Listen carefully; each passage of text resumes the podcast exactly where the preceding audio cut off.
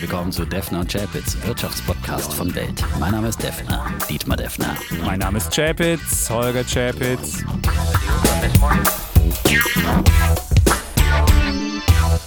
Die im Podcast besprochenen Aktien und Fonds stellen keine spezifischen Kauf- oder Anlageempfehlungen dar. Die Moderatoren und der Verlag haften nicht für etwaige Verluste, die aufgrund der Umsetzung der Gedanken oder Ideen entstehen. Episode 152, mhm. lieber Defner. Und die K-Frage die KK-Frage, genau. muss man ganz genau sein. Weil die, K-Frage, die wird erst zur Bundestagswahl entschieden. Da hast du recht, aber zumindest die Kanzlerkandidatinnen- oder Datenfrage ist beschlossen. Und wir haben auch eine Frage beschlossen, nämlich wie wir unsere Hoodies verlosen. Und das machen wir ganz zum das Schluss. Das machen wir zum Schluss. Äh, vorher kommen die, die, wichtigen Fragen, die genau. wir diskutieren. Also, Laschet wird's. Ja, äh, der Söder hat eingelenkt, ja. Das kann ja. nicht so seine Art ist. Also erstmal kein Franke als Kanzler. Ja. So viel steht fest. Und wie geht's dir damit? Ich kann damit leben. Lasch, Lascher, Laschet. Nein, also ich, ob der Laschet da wirklich es groß reißt und äh, ich weiß nicht, ob die Union gut beraten ist, ihn genommen zu haben. Aber äh, ich, wenn man einen Franken haben kann, ja, und einen, der in Umfragen führt, aber äh, das hat die Union nun mal so entschieden. Also fraglich, ja. Aber an den Märkten zumindest, der Laschet kommt ja gut an, da heißt es Kontinuität, ein Mann der Mitte, der nicht so die Leute. Naja, äh, aber ich meine, wie Söder angeblich gesagt hat, die Frage ist ja, ob er Kanzler wird, ja. Das ist ja, damit sind die Chancen der Union, äh, Kanzler zu werden und die Regierung zu stellen, natürlich gesunken, würde ich jetzt einfach vom heutigen Zeitpunkt und Standpunkt mal sagen. Das äh, sagen die Umfragen ganz klar. Und auf der anderen Seite sieht man ja bei den Grünen, wie man es auch machen kann, überhaupt so eine mhm. Kanzlerkandidatur. Ich meine, die haben halt einfach alles richtig gemacht gemacht. Eine geräuschlose lief, ja. Kandidatenkür, da gab es keinen Machtkampf vorher und dann eine super Präsentation und alles alles frisch, alles, alles gut, alles schön. Und inhaltlich tolle Rede, die Annalena Baerbock da gestern gehalten hat. Die waren vorbereitet, sind auf den Punkt gekommen und danach gleich in Rieseninterviews bei Pro7, oh, oh, oh, der neue Polizsender. Ja, also ähm, das, so kann man es auch machen. Ja. ja? Und äh, die Union dagegen, also. Zwei Männer, die sich irgendwie bis zum Schluss nicht einig werden und dann so ein, ja, okay, soll die CDUs machen, sagt der eine, der andere dann so technische Probleme bei der, Tele bei der, bei der Konferenz, wo sie beschlossen Gut, dann haben. halt auf. Also ich, ja, ja. Es könnte keine größere ja, Differenz zwischen diesen beiden Kanzlerkandidaten äh, Küren geben, KKK. Und insofern, ja. Und da muss man sagen, da wird es natürlich extrem spannend dann bei der Bundestagswahl, wenn jetzt die Union da noch ein bisschen federn lassen sollte, dann sind sehr viele Optionen offen. Also vor allem Schwarz-Grün, die Ampel mhm und halt eben auch Rot-Rot-Grün. Und das, ich habe heute Mittag auch mit Robert Halver äh, gesprochen, so nach dem Motto, die Börse kann mit ein, fast jeder Konstellation leben, nur nicht mit Rot-Rot-Grün. Mhm. Also das wäre halt dann wirklich äh, äh, die rote Karte, meinte Robert Halver, äh, aus Sicht der Börse und aus Sicht der Wirtschaft sicherlich auch. Also da, äh, da äh, wäre dann wirtschaftlich doch einiges im Argen in Deutschland. Ja, und ähm, hm. Ich weiß jetzt nicht, was ich wählen soll, muss ich gestehen. Für mich ist es nicht einfacher geworden dadurch. Man muss taktisch wählen, auf jeden Fall. Ja, aber naja, auf jeden Fall war ein Thema, was zu Rot und Grün gut passt. Der Mietendeckel ist ja gekippt ja, worden und wir haben uns überlegt, wie ja, diese, dieses ganze Mietthema Immobilien, da haben wir auch relativ viele Zuschriften bekommen. Also viele haben mir geschrieben, auch bei unseren Mails haben geschrieben, du würdest da, wärst da doch etwas euphorisch oder optimistisch, was sich der normale Mensch leisten könne und du solltest mal aufhören mit diesem überheblichen, ja, jeder kann sich doch mal eben 100.000 also mal eben borgen. Jetzt mal zu dieser so Beispielrechnung vom letzten ja. Mal, das war irgendwie so ein Beispiel aus dem, aus dem äh, Bauch raus, hier spontan eingebracht von dir und dann habe ich bloß mal zu bedenken gegeben, äh, dass äh, natürlich ein Faktor, ich habe nicht gesagt, gesagt, dass sich jeder ein Haus für 700.000 mhm. Euro leisten kann und leisten muss, ist nämlich auch die Frage, muss jeder ein Haus haben? Man kann auch äh, kleinere Wohnungen kaufen, man kann, also es gibt viele, viele Möglichkeiten. Ähm, und dennoch bleibe ich dabei, äh, dass man insgesamt gesellschaftlich und vom Staat her auch eher Eigentum fördern sollte und äh, Eigentum auch eine Chance ist. Und äh, alle Generationen vor uns, äh, die sie, Wohneigentum, die selber gebaut haben, sich was gekauft haben, die wissen auch, dass man das nicht einfach so aus der Portokasse bezahlt, sondern das hat auch mit Verzicht zu tun, dass man, dass man dann einfach jahrelang auf andere Dinge verzichtet. Und äh, ja, und ein Auto kostet, ein Auto kostet im Monat im Schnitt, äh, wenn man alles äh, hochrechnet, 500 bis 600 Euro locker mit allen Kosten, ja. Und wenn ich dann gesagt habe, okay, die reine Zinsbelastung liegt bei ungefähr 600 Euro. Äh, sicherlich auch ein bisschen schön gerechnet, weil wenn man 100 Prozent finanzieren, aber das war wirklich eine Rechnung aus dem Bauch heraus. Das war jetzt nicht, was wir vorbereitet haben. Ähm, wird sicher ein bisschen teurer und mit äh, Nebenkosten und allem drum und dran. Mhm. Aber trotzdem, äh, es ist in diesem Bereich, ja. Äh, es ist aber gut. Ich, ich stelle dir jetzt mal ja, vor, was, was Flo geschrieben hat. Guten Morgen, ich muss mal wieder was loswerden. Die Immobiliendiskussion tut mir jedes Mal weh. Mit welcher herablassender Art hier vor allem von Defner diskutiert ja. wird, eine 1% Finanzierung bei 100% Belastung gibt es nicht. Der durchschnittliche Nettoverdienst liegt bei 1700 Euro bzw. 3300 brutto. Mit so einem Einkommen bekommt man nicht mal einen Kredit für 250.000. Hinzu kommt, dass in der Corona-Krise die meisten Banken nur 80% finanzieren. Habe das Thema selber durchgemacht. Bei 700.000 K braucht man die Familie, braucht man äh, die Familie dazu und 70.000 Eigenkapital, sondern sogar 210.000 braucht er. Und das ist für den Otto Normalverbraucher einfach nicht zu stemmen. Und zum Thema Spitzensteuersatz schrieb er auch noch was. Aber du siehst, ähm, egal wie oft der Defner seine Milchmädchenrechnung äh, durchrechnet, ich würde hier etwas mehr Bodenständigkeit mir wünschen. So, bumm. Und das kann ich dir auch gleich nochmal vorlesen von äh, Ballind aus Karlsruhe. Das Problem, eine Immobilie zu kaufen, ist für viele Familien natürlich das Eigenkapital.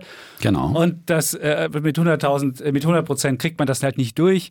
Und ähm, die bräuchten halt 100.000 äh, Euro und die haben sie nicht auf dem Konto. Deswegen ist die Argumentation von dir, lieber Dietmar, zwar korrekt, aber hilft vielen Familien nicht weiter. Wie Holger sagt, es ist einfach nicht möglich oder super schwierig für junge Familien, das eigene Zuhause zu kaufen. Deshalb glaube ich, das Thema ist für viele sehr bitter. So, Deswegen diskutieren wir da heute nochmal drüber, wir was man da machen könnte. Darüber, nämlich, ja. wir wollen ja mal überlegen, ob da was ginge und wie man möglicherweise auch ohne so eine, so eine ruppige Art des Mietendeckels beziehungsweise der, der rück, äh, rückwärtsgewandten Mietreduzierung vielleicht trotzdem ist zu machen, dass es bezahlbar Gut, so viel einleitend und ja. alles weitere dann später bei uns im Thema zu diesem großen Komplex. Ja, du hast ist, übrigens noch 10 Euro bekommen. Thema. Die hat jemand 10 Euro in Bitcoin geschickt. Kann bitte jemand dem Non-Coiner von den beiden 10 Euro in Kann Bitcoin? Kann ich nicht annehmen. Paper-Wallet im Anhang. Interessenskonflikt. Der hat jemand ein Paper-Wallet im Anhang geschickt, einfach ausdrucken und in seinen Geldbeutel stecken. Nein. Dann muss er nicht mehr so ein Non-Coiner sein. Geschenkte Coins sind die besten Coins. Äh, so. Vielen Dank, vielen Dank. Ich habe ja. eh schon Tesla-Aktien, aber habe ich ja eh schon quasi ein Bitcoin-Risiko also im Depot. Ja? ja. Also, äh, und prompt schmiert natürlich dann die Tesla-Aktie auch ab, wenn der Bitcoin abschmiert. Ja, ja. große Erfolgsstory wieder am Wochenende, der Bitcoin. Mal eben 15 Prozent verloren, 10.000 ähm, Dollar abgerauscht. Das äh, ja, das Gold, der Wertspeicher der digitalen Zeit. Wow, toller Wertspeicher mal eben. Ja, das ist am, Anfang Wochen, immer ein An einem Wochenende 10.000 Dollar weniger, also 15 Prozent ja, weniger. Welche Währung hat so eine Inflation, solch eine Geldentwertung? Da würde der, der Schuldensühner aber sofort schreien, wenn der, wenn der Euro, ja, das macht der Euro nicht in, in zehn Jahren an Wertverlust, eine Fiat-Währung oder, oder, oder der Dollar, ja. Aber der Bitcoin Euro schmiert. hat zum Dollar, da stand er bei 1,50, hat er 40 Prozent verloren. Zum Dollar. Zum Dollar hat ja, der Euro aber nicht verloren. In Kaufkraft. Kaufkraft. Um, ja, ja an, an, Kaufkraft nach Amerika. Wenn du da kaufen möchtest, hat er das getan, lieber Dietmar. Und da sage ich nur, das hat Wer der Bitcoin noch nicht gemacht. Und ich sage dir auch, wenn der Bitcoin vorher so viel zugelegt hat, dann kann es auch mal runtergehen. Diese Argumentation, immer nur nach unten zu gucken, da kann ich dir auch irgendwelche Aktien, die du ja, hier, gut, Aktien die du hier gemacht hast, Nein, auch mal. Aktien, ja, ich, meine Aktien nehmen nicht in, äh, Anspruch an sich, ein Wertspeicher zu sein und ein digitales Gold, äh, das quasi der Zufluchtsort für seine Cash-Reserven ist. Ja, das würde ich für Aktien grundsätzlich nicht in Anspruch nehmen, sondern Aktien sind ein Risikoasset. Ja, aber wenn man sagt, oh, ich bin hier der sichere Hafen, dann äh, sollte man dann auch äh, Sicherheit liefern. Ja, und äh, diese Volatilität disqualifiziert Seit Jahresanfang plus 60 Prozent. Ja. Das ist okay. Jetzt auch nach dem Einbruch, Dietmar, da wirst du, da werden die Leute, die das haben, werden nicht unglücklich sein. Und das Schöne ist ja am Bitcoin, das ja, siehst du immer wieder. Es gibt ja immer einen, der bei 65.000 Dollar äh, Ja, aber bisher hat der, hat der Bitcoin jedes Mal die alten Höchststände wieder gut gemacht. Wenn deine Tulpentheorie stimmen würde, die Tulpen ist einmal geplatzt und dann war es vorbei. Und das hast du bei 20.000 uns erzählt, das hast du uns bei 30.000 erzählt. Immer wenn es eine Korrektur gibt, erzählst du uns, die Blase ist jetzt geplatzt oder passiert nichts mehr. Und daran kannst du erkennen, so eine oft geplatzte Tulpen-Ding, das ist, das hast du in der Geschichte hm, so noch nicht erlebt. Insofern muss es was anderes zumindest sein. Aber ich als kann dir sagen, nach dem Jahr 2000, äh, das war auch ein Salami-Crash. Das war nicht so, dass es da. Da ging es aber nie wieder das alte Hoch das übertreffen. Das ist wirklich diese, diese Parallele ist geschichtsvergessen und einfach, weiß ich nicht, wo, wo, was das mit dem heutigen Bitcoin ich zu tun hat. Ich wünsche dir viel Glück, auch für deine Coinbase. Die hat ja dann wirklich die 100 Milliarden gesehen, ja, beim Börsengang, unser Thema von letzter Woche. Und danach ist er auch wieder abgeschmiert. Wo sind wir denn aktuell zu Hause? Wir sind bei 329. Hm, der 329, Kollege hat die, die Disco-Kugel aufgehängt. Ein sicherer ja. Kontraindikator. Ja, die Disco Wobei Airbnb hat es ja funktioniert. Da hat es funktioniert. Ne? Wollen wir jetzt mal nicht geschichtsvergessen hier sein? Nein, genau, nein, nein. so ist es. Und ich gönne jedem seine Erfolge Und das hier. Lustige ist, mir schickte dann jemand bei Instagram ein Bild und schrieb dann so, meine Nachbarin hat mir gerade ein Bild geschickt, wie werde ich zu dieser Party eingeladen? Und dann war das ein Bild von, unserem, von unserer Hütte da mit der Diskokugel. Ich dachte mir, so klein ist die Welt. Es kam mir etwas so ein bisschen gruselig vor, als ich dann meine eigene Hütte von draußen sah. Hab dann schnell die Diskokugel ausgemacht, weil ich dachte, vielleicht kommt die Polizei vorbei und denkt, ich würde hier eine Corona-Party machen. Dabei habe ich nur die Familie vom Fernseher versammelt und wir haben alle geguckt als es losging. Und die wollten jetzt alle sagen, wir wissen, wo du wohnst. Ja, so ein bisschen, wir genau. Wissen, wo dein Auto ja. steht. Ja. Aber ich bin gut gesichert, weil im Nachbarhaus Frau von Storch wohnt. Insofern steht da immer Polizei davor. Und ähm, ja, das ist wunderbar. Insofern braucht ihr nicht vorbeizukommen. So. Damit die rechte Gesinnung auch geschützt wird. Gut, jetzt haben wir das. Ähm, wir haben ganz, ganz, ganz, ganz, ganz viel Post bekommen. Und deswegen haben wir uns überlegt, auch mal wieder eine QA-Sache zu machen. Also wie ich so viele Fragen. Wir haben so viele Mails bekommen, wo uns Menschen gefragt haben, wie das, wie jenes.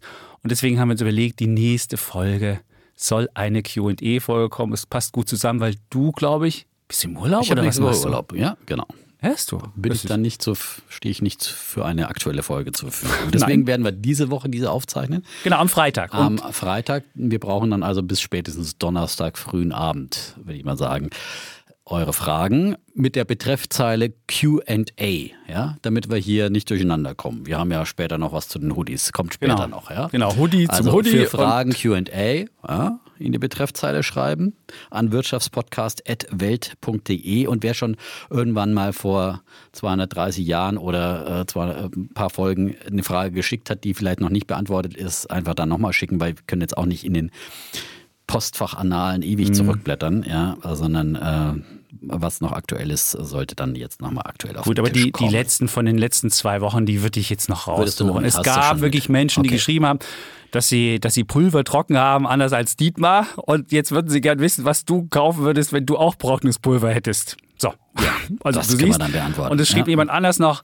das Team Defner würde dich ewig lieben und verteidigen, weil ah. es ja da Anwürfe gab. Du würdest ja irgendwie möglicherweise zum Zocken an äh, irgendwie machen. Das wäre langweiliger. Ohne Dietmar wäre der Podcast nichts und solche Sachen. Also Ach, das, siehst, ist, das ist wirklich sehr tröstlich und aufbauend. Ich war wirklich etwas niedergeschlagen nach der letzten Folge und nach der Kritik. Ich bin ja auch ein sensibler Mensch und ich nehme sowas dann zu ja. Herzen. Ich habe da wirklich dann ja 24 Stunden mindestens dran geknabbert, ja. Und auch Deswegen der Kritiker hat es gehört und hat, hat dann hat sich wirklich, ich soll mich nochmal bei dir wirklich entschuldigen in seinem Namen. Das täte ihm leid. Bei Twitter wären manche Kritiken vielleicht etwas ruppig. Das ist halt das, das Twitter-Format, wo man in wenigen Zeichen das machen muss. Und er wäre so ein bisschen, er hätte dich so als Idol gesehen und als du jetzt so ein bisschen etwas, etwas riskantere Ideen hattest, wärst du ein bisschen, hätte er gedacht, mein Idol, wie kann er solche riskanten Ideen haben? Das war, glaube ich, und deswegen, so kam es zustande und er sagt nochmal, ich meine, meine Ideen waren ja immer riskant, aber er hat ja dann, gut, ähm, zu Recht ja auch ein paar sachliche, falsche Aussprachen und so weiter vorgeworfen. Ist ja auch, wir wollen uns ja hier auch bemühen, aber wir schaffen es auch nicht immer, ähm, alles ganz akkurat zu machen und, aber er hat ja recht, ich finde, man muss sich ja auch immer wieder selber in Frage stellen und gucken, äh, sind das wirklich jetzt nicht zu zockige Sachen, die man hier zur Sprache Sprache bringt. Man hat ja auch eine Verantwortung, auch wenn man sagt, das sind alles nur Ideen, aber wie gesagt, immer wieder, wir weisen darauf hin, Ideen, äh, die wir hier weitergeben, selber nachdenken, selber nochmal nachrecherchieren, nicht irgendwie, weil der Defner hat es gesagt. Und wie gesagt, viele meiner Ideen sind zurzeit ja auch ein bisschen bisschen unter Wasser. Ähm, da bin ich aber zuversichtlich. Aber wer dazu Fragen hat, kann ja dann bei QA fragen. So. Es hat uns jemand eine Liste geschickt, wo er mal geguckt hat. Ja, wir machen ja heute noch kein QA. Was die letzten, nein, was so die letzten Ideen, die wir gemacht haben, von, von uns beiden gemacht haben. Das können wir nächste Woche können wir die Liste mal vorstellen. Das der Dogecoin war ja noch keine Idee. Der hat ja am Freitag 90 Prozent gemacht. Das ist auch kein Zeichen für eine Übertreibung bei den äh, Kryptowährungen. 300 Prozent in einer Woche. Ja, ja. Hat heute wieder gewonnen. Heute ist, ja der, heute ist ja der Happy Dogecoin Day. Das ist ja der Dogecoin Day.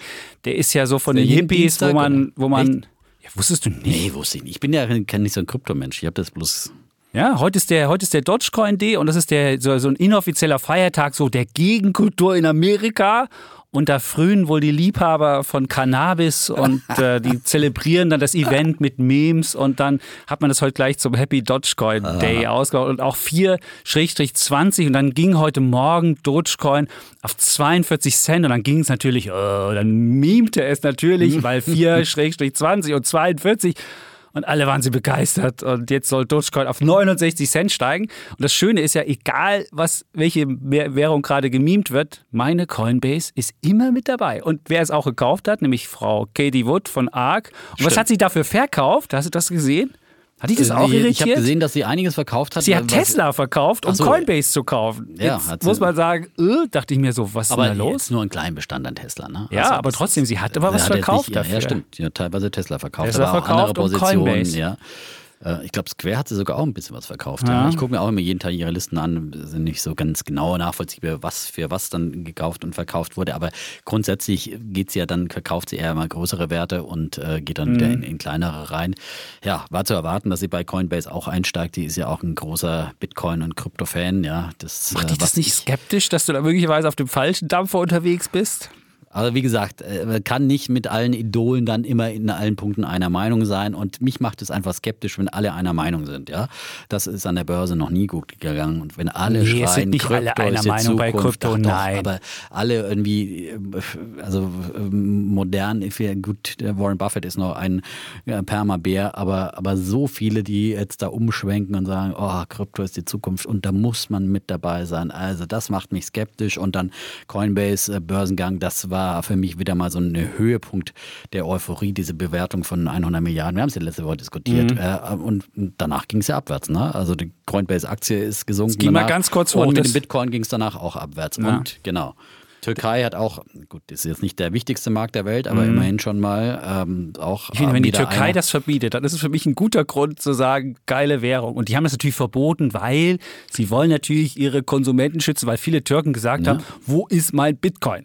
Und das hat natürlich Klar. die Zentralbank gesehen. Die wollen jetzt nicht sowas wie vielleicht Kapitalverkehrskontrollen einführen oder wollen kontrollieren, wer was wie verkauft. Nee, nee, das wollen die nicht. Die wollen ihre Konsumenten schützen. Also mal ganz ehrlich, die mal.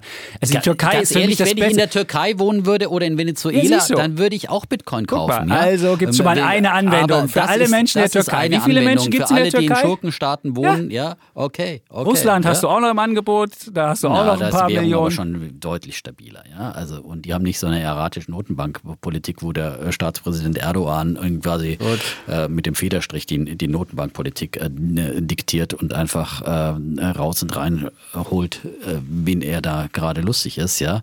Und äh, auf der anderen Seite, aber wie gesagt, auch in den USA gibt es wieder verschärftere Töne in, in Richtung mhm. Regulierung von Bitcoin. Und das natürlich war auch wieder ein Grund für, für den Kursrutsch, sicherlich, der dazu beigetragen hat. Aber ich glaube einfach, dass rund um Coinbase, da war die Euphorie so riesig und alle wollten nochmal rein in den Bitcoin und überall rein. Und jetzt ist Euphorie erstmal wieder gebremst worden, zumindest. Ja. Gespannt, Noch wo das geplatzt. hingeht. Wir haben die Wette ja liegen und 100, 100 Milliarden Coinbase zum Jahresende. Das wäre so viel wie Goldman Sachs. Die Frage wirklich, kann so eine Börse so viel wie Goldman Sachs wert sein? Ja, ich denke, sie kann es, aber wir werden sehen, wie, wie, wie sich das auswirkt. Jetzt ist sie gerade 66 Milliarden wert, Coinbase. Also da fehlt noch ein bisschen bis zu den 100. Und sie war ja schon bei über 100.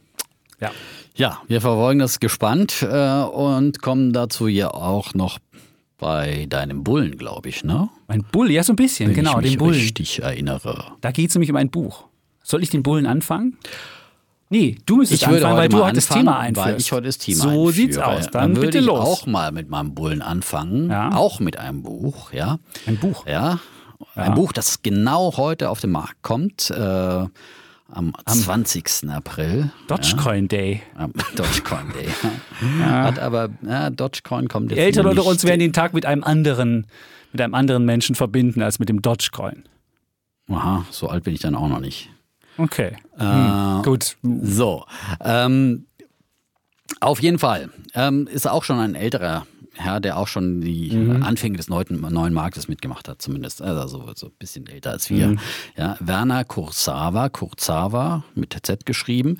Dr. Werner Kurzawa. Äh, Doktor. Finanzjournalist hat, äh, schreibt auch noch für die FAZ und die, für die FAS äh, und äh, hat, äh, war in der Gründung von Börse Online und Finanzen und an äh, zahlreichen anderen Anlegerblättern beteiligt und war auch schon zeitweise Vermögensverwalter, Fondsmanager, alles Mögliche. Und er hat schon im Jahr 1991 ein Buch geschrieben, das jetzt in einer komplett neu überarbeiteten Auflage Aus den rauskommt. 90ern. Ja, yeah, die 90er sind Nein, wieder aber ich meine, du hast recht. Ja, es war halt dann so die Anfang des, äh, ja, als die, die Bör ja, ja, ja, begann. Coco und, Jumbo, äh, ja, ja, je. Das ist Coco Jumbo, 90er, komm. Ja, die 90er. Ja, put Coco Jumbo up, war nicht. Put me down, put my feet back on the ground, Da haben komm. sie den, den Chapitz aus der DDR rausgelassen ja, und dann hat er die ganze Zeit Party gemacht, ja. Coco Jumbo. Ach, ja, wunderbar. Und da ging es ja dann auch an den Märkten äh, äh so hm. richtig los und äh, so. Ähm, also er hat äh, auf jeden Fall ähm, ja, äh, einiges an Börsenerfahrung auf dem Buckel und ähm, kann darüber auch und tut das auch äh, erzählen und plaudern.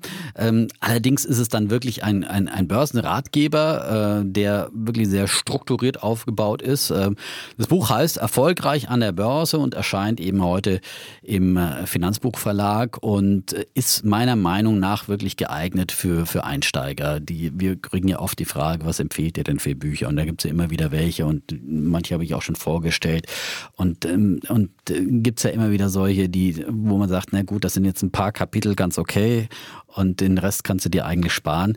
Und in dem Buch muss ich sagen, ich habe es wirklich so, so, quer gelesen, ist es, ist es wirklich gut erklärt, äh, auch wirklich die Begrifflichkeiten sind gut erklärt, äh, die, die ersten Schritte an die Börse sind äh, gut erklärt, die man machen kann, wie man aussichtsreiche Aktien findet zum Beispiel, eben erklärt er dann auch also wichtige Kennzahlen, die man beachten kann und sollte, wie KGV, Cashflow, KBV und so weiter. Ähm, auch die Grundlagen der technischen Analyse werden erklärt, wie man Aufträge gibt, wie man dann ein ähm, Depot managt. Ähm, wie man Aufträge gibt? Das hat aus den 90ern noch? Nein, er hat, das ist wirklich, so. es ist wirklich ein Buch, das komplett neu war. Okay, ich dachte, ist, nein, 90er nein, nein, hast du angerufen, hast gesagt, bitte einfach, nächsten Tag glaube, zum Kassakurs, liebe ja, genau, Sparkasse. Genau, so war so das in den 90ern. Nein, es ist, es ist wirklich, war nur die erste Auf, Auf, Auflage damals okay. und es ist eine komplett neue Auflage. Es ist einfach nur noch der Titel. Ich glaube, vielleicht ist es die Struktur oder was, aber im Prinzip ist es ein mhm. neu geschriebenes Buch. Das merkt man dem auch an. Da sind die neuesten Informationen drin.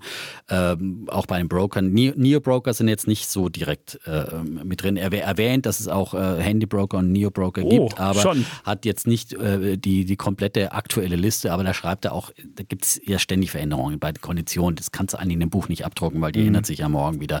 Da verweist er auch und sagt, Finanztest und andere haben da ständig aktualisierte Listen aber er weist schon darauf hin, dass es sie gibt. Aber auch, worauf achtet man dann grundsätzlich bei einer Broker-Auswahl und so weiter? Das kommt auch drin vor. Es gibt, einen, auch einen Ausflug in äh, Richtung Hebelinstrumente und äh, was weiß ich, Dividenden, äh, Boni und alles Mögliche wird erklärt. Was wichtig ist, letztendlich aus Börsensicht, äh, nicht so viel so viel Makro drumherum, sondern einfach wirklich, was für Anleger wichtig ist. Es gibt umfangreiche Anhänge, nochmal so ein richtiges Börsenlexikon, wo Begriffe dann nochmal erklärt werden. Äh, was weiß ich, das Renditedreieck des äh, Deutschen Aktieninstitutes, wo man nochmal nachlesen kann. Ein paar Kapitel dann auch nochmal was lehren aus dem Crash von 1987 und andere Börsenerfahrungen sind. Und er bringt dann immer wieder so kleine, kleine persönliche Einschübe am, am Rande, wo er dann erzählt, ja, da kleine Anekdote am Rande, wo er mal, keine Ahnung, mit Kost Solani zusammensaß äh, und mit ihm diskutiert hat ähm, und, und dergleichen. Und äh, das macht es dann auch nochmal zusätzlich lesenswert. Es ist also nicht nur so,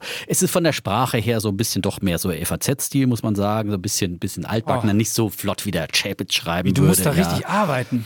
Ein Buch, wo man arbeiten ja, man muss, muss. es durchlesen. Ja, es gibt auch wirklich, und dann gibt es sogar noch ein oh. bisschen Arbeitsunterlagen. Hinten ist noch Arbeitsunterlagen ein, für Notizen, ein, für persönliche ja, Notizen. Für, für ein, das ist ja wirklich ein 90er. Mein ja, Börsentagebuch. Ja, Kopier, ja, mein Börsentagebuch hat er in den Anhang noch mit reingepackt. Da kann man dann wirklich so Listen führen über Aktien, die man gekauft hat und ähm, über die Gründe und, und alles Mögliche da eintragen. Und ja, äh, vieles andere, also wirklich ein Buch, das umfassend ist, 391 Seiten, ja. Und ähm, ich denke, das kann man wirklich ähm, einem Anleger ans Herz legen. Es ist nie das, das ideale Buch, äh, wo man sagt, okay, aber ich glaube, da kann man sich wirklich vieles, vieles raus, äh, raussuchen und ähm, ja. Ähm, also, das für, mhm. für Einsteiger oder solche, die einfach nochmal ein bisschen Wissen auch auffrischen wollen oder ein bisschen kompakter haben wollen, die hier und da mal was gelesen haben. Natürlich, wer unseren Podcast von Anfang an gehört hat, der kann eigentlich kaum noch was dazulernen. Aber manchmal braucht man sie auch nochmal zum Nachlesen. Manchmal ist es auch immer ganz gut, wenn man wenn man es einfach nochmal schriftlich vor sich hat. Aber äh, es, natürlich sind das alles Dinge, die wir hier auch immer wieder auch nebenbei erwähnen. Und ähm, aber kann auch nicht schaden, wenn man sowas mal nachliest. Also, das mein Bulle der Woche. Das ist wunderbar. Uns hat auch jemand geschrieben, dass nämlich er und seine Söhne, nämlich Jens hat geschrieben, bullische Grüße aus dem nördlichen Nordrhein-Westfalen. Seit ich euren Podcast höre, habe ich meine Altersvorsorgung komplett in die eigenen Hände gelegt. Mittlerweile sparen auch meine Söhne in ETFs. Danke für die wöchentliche Erziehung zur finanziellen Freiheit. Also jeder, der jetzt dachte, mhm. hier würden die Leute nur zocken, den können wir sagen, genau. Jens hat es zumindest anders gemacht. Der kapiert, dass es eine Basisanlage gibt genau. und der Rest, den wir hier häufiger besprechen, der vielleicht zuletzt ein bisschen größeren Teil angenommen hat, eher fürs Venture Depot da sind. ETFs und äh, auch aktive Fonds kommen natürlich in dem Buch auch vor, also alles drin. Ja, ja aber also, vor allem natürlich geht es um die Aktie als äh, Kerninvestment äh, und ähm, in verschiedenen Ausprägungsformen. Schön. Sogar CFDs werden erwähnt, aber die kommen nicht gut weg. Ich nicht? Nee, es wird mehr nicht? so als, ja, so, so am Rande, so als ja, Zocker, Zockerinstrument. Da kann man auch Short gehen mit kann CFDs. Auch, ja. Das ist echt Nein, aber Absicherungsstrategien kommen auch vor. Also er erklärt auch, wie man einfach auch mal ein Depot absichern kann. Weil gerade ähm, bei so hohen Kursen, wo jetzt gerade die Stimmung so ein bisschen angeknackst ist, könnte ja die eine oder andere Frage auch dahin gehen, wie mache ich das? Genau. Und da könnte man das mit CFDs machen, man könnte es aber auch mit, man Options auch mit Optionsscheinen machen. Aber genau, Absicherung kostet immer Geld und ja. äh, das muss man einfach wissen. Das sollte man dann einfach, das kann man mal kurz, kurz Zeit, wenn man jetzt wirklich sagt, ich brauche in einem halben Jahr das Geld, will mhm. jetzt aber eigentlich mich nicht aus der Börse verabschieden, dann sichere ich bis dahin mein Depot, weil ich will nicht, dass es zwischendrin zum Unfall kommt. Aber zum einen, man muss jetzt jede ähm, Kursschwankung an den Börsen dann mal absichern. Man wird ins Irre laufen, weil das ist dann die Dirk Müller-Strategie und wir wissen ja, was das der katastrophale mhm. Rendite gemacht hat. Ich habe mir heute wieder seinen Fonds angeschaut. Glaube, auf Jahressicht dann auch wieder, keine Ahnung. Nee, der hat seit Auflage minus 8 Prozent. Ja, aber auch seit einem Jahr minus 8 Prozent und ähm, äh, wo die Märkte 80 Prozent zugelegt haben, ja, ungefähr. Also das ist einfach keine dauerhafte Strategie zu sagen, ich sichere immer ab. Das nee. ist einfach wie fahren mit Handbremse. Ja. Aber wenn es jetzt so hoch bewertet ist wie jetzt, finde ja, aber ich. was ist hoch bewertet? Ist der ja? DAX mit 15.500 hoch bewertet? Ich finde nicht. Ja, also mhm. äh, ich finde, der DAX fängt gerade erst an, jetzt äh, zu laufen. Ja, und, äh, und der DAX ist vielleicht der DAX vielleicht das falsche Vehikel. Aber die, die, ja. die, Technologiewerte sind ja auch schon wieder ganz schön rasiert worden im ersten Quartal schon. Mhm. Ähm, und der DAX ist jetzt Old Economy. Äh, da sehen wir einen Shift hin und wir sehen ja die Industrie, die brummt. Ja, Industrieaufträge Aufträge gestern den neunten Monat in Folge gestiegen. Also die können sie ja wirklich für Aufträge nicht retten. Und das ist, da ist natürlich unser industrielastiger DAX äh, wirklich äh, ja, äh, optimal aufgestellt. Die Autobauer, einer nach dem anderen, kommt mit super Zahlen und Daimler wollten wir auch noch kurz an ja, die sensationelle Premiere des EQS oder EQS, mm. der elektrischen E-Klasse, äh, S-Klasse natürlich. Ich habe mit Ola, Ola Kelenius genau. gesprochen in der Börse am Mittag und Börse am Abend, dem Daimler-Chef. Und ja, muss sagen, das ist schon mal ein Auto, das äh, dann auch dem Model S gefährlich werden könnte, aber es kostet natürlich doch um einiges mehr als das Model S, muss man schon sagen. Ne? aber es soll auch 700 Kilometer 770 fahren. Kilometer. Ja, ja das, ist das, ist das, ist halt einfach mal eine Reichweite, wo man da auch, mhm. ja, da kann der Söder auch dann mal von München nach Berlin kutschieren, dann schnell, aber mhm. den, der lieber den Learjet. Äh. Ja, aber. Wenn es um wichtige Dinge geht fürs Land, natürlich nur. Ja, ja. auf jeden ja. Fall. Aber Simon, und, und was ich auch faszinierend finde, in zehn Minuten kannst du 300 Kilometer aufladen. Das ist wirklich. Und wenn das wirklich so sein sollte, dann wäre das wirklich revolutionär. Und es ist halt wirklich, ich habe mir auf, auf, dann auf YouTube auch die Präsentation nochmal komplett angeguckt. Mhm. Also wirklich auch toll gemacht worden. Und es ist halt wirklich ein richtig schönes Auto, finde ich. Ich würde es auch nehmen, so eine elektrische S-Klasse. Ja. Das nimmt so ein bisschen dieses, dieses ich meine, der ist ja immer wuchtig gewesen, aber als Benziner wirkt das so ein bisschen wie Dinosaurier, aber als, ja, e als, genau. als Elektroding wirkt das einmal. Es wirkt wirklich wie ein modernes, ja. tolles Auto. Komisch, und oder? Und ja. ich glaube, dass es wirklich seinen Absatz finden wird, weil viele Wohlhabende auch eben da auch ein Statement mit verbinden wollen, ähm, dass sie einfach ökologisch unterwegs sind und man sieht das dem Auto sofort an. Und ähm, ja, da kann man dann endlich auch mal mit einer S-Klasse wieder auch ökologisch und mit ruhigem Gewissen Auto fahren. Das wird, das wird seine Abnehmer finden. Auch, mhm. denke ich, auch als Karosse für viele äh, Unternehmenschefs. Und ich meine, mit 770 Kilometern kommst du schon mal sicherlich im Praxistest dann auch nicht der, wahrscheinlich die, die Reichweite, aber da kommst du auf jeden Fall ziemlich weit und zwischendrin schnell aufladen. Also das äh, glaube ich. Äh, und äh, die Deutsche Bank war euphorisch, hat gesagt, das ist ein Gamechanger, nicht nur für mhm. Daimler, für die komplette deutsche Automobilindustrie. Also sie holen auf und ähm, Kelenius, das kam im Interview auch raus. Ich, der hat es genauso kapiert wie Herbert Dies, ja, dass E-Mobilität einfach die Zukunft. Die setzen einfach auch alles auf und er will ja viel früher als ursprünglich gedacht äh, dann äh, umstellen auf. Ich habe ja versucht, ihm zu entlocken und gesagt, ja 2030 wäre das jetzt nicht ein ideales Ausstiegszeit, äh, wie Volvo es macht, ja die dann sagen, ab 2030 überhaupt kein Verbrenner mehr, also noch nicht mal mehr Hybridfahrzeuge. Ähm, und dann meinte er, ja, es kommt jetzt auf die politischen Rahmenbedingungen drauf an in den unterschiedlichen Märkten, aber äh, wenn äh, die Weichen früher umgestellt werden, wir sind bereit, hat er gesagt. Hat wir sind bereit. bereit. Ja, wir sind bereit. Warum ja. muss es da politische Weichenstellungen naja, geben? Ja gut, es, Hä? Verbrennerverbote sind natürlich. Hey, du kannst das selbst von dir aus sagen. Ich kannst du natürlich, ja, aber Hä? ja, kannst du. Aber Gut, wenn das überzeugt mich jetzt nicht wirklich. Wir sind bereit. Wenn ich wir glaube, müssen. ich glaube, dass der wenn pro Auto wird mehr und wenn es nach dem hm. ginge, würde der früh früher, aber der muss ja natürlich alle mitnehmen, ja. Das haben wir. Ja. Ja, der Sommerfeld also ich und ich haben ja Daimler-Aktien gekauft. Der Sommerfeld war ja noch euphorischer, als du das hier bist. Ähm, ja. und, aber die Aktie ist, die ist dann auch gelaufen irgendwie. Ja, aber jetzt Tag mittlerweile. Danach, aber man, man gab's, am Tag danach gab es ja noch dazu die äh, guten äh, Zahlen, Quartalszahlen, die besser als erwartet ausgefallen sind. Das war ja, aber danach, seither ist auch so ein bisschen so. Äh Gut, seitdem ist der Markt halt insgesamt jetzt ein bisschen runtergekommen. Heute gab es auch besser als erwartete Zahlen von BMW. Äh, die Aktie ist überhaupt nicht drauf angesprungen. Ja. Also ist jetzt halt der Markt, der hat jetzt. Ja, macht, kann ja nicht jeden Tag einen Rekord hochmachen. Man muss ja. ja auch mal, auch bei so einer Bergtour schon auch mal ein bisschen ein Päuschen machen und durchschnaufen. Und ja, dann geht es wieder auf zu neuen Höhen. Ja? Wunderbar. Und äh, es sind ja aber dann doch. Bevor du jetzt, jetzt so euphorisch bist, würde ich zu meinem Bär, äh, Bullen der Woche kommen. Da geht es auch um ein Buch und äh, wir haben ja den Kollegen, der es geschrieben hat, der war ja auch hier mal im Podcast. Marc Friedrich, du erinnerst dich? Mhm. Wann war das? Da war noch irgendwie die der Welt. Der größte so. Crash aller Zeiten. Genau, und jetzt hat er aus dem größten Crash aller Zeiten Inhaltlich hat er gar nicht so viel geändert, aber Ein das Wort Buch heißt jetzt die größte Chance aller Zeiten. Wie wir Man muss einfach sein Fähnchen in den Wind hängen.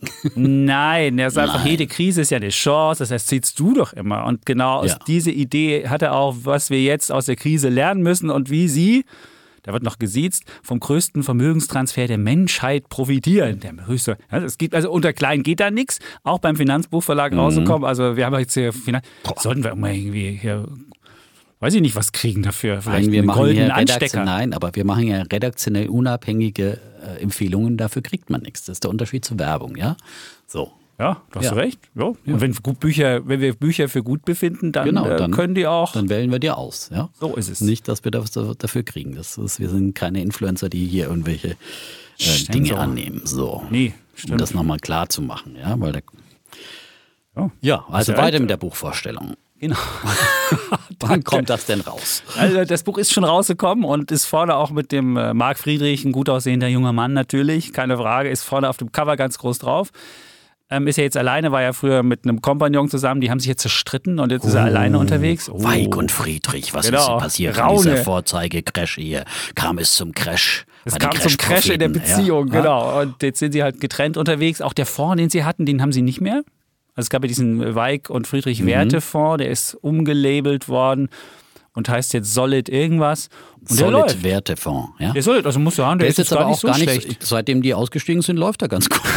ich also zuletzt, ich habe mir den gestern auch mal angeschaut. Und nee, der, ist, der läuft deswegen Jahr gut. hat er 25 Prozent gemacht. Ja, der läuft auch. deswegen gut, weil die damals ja schon auf Kryptowährung gesetzt hatten und sowas wie MicroStrategy mhm. und solche, solche, oder Uran war da drin und solche Sachen. Und das läuft ja, läuft alles ganz gut derzeit.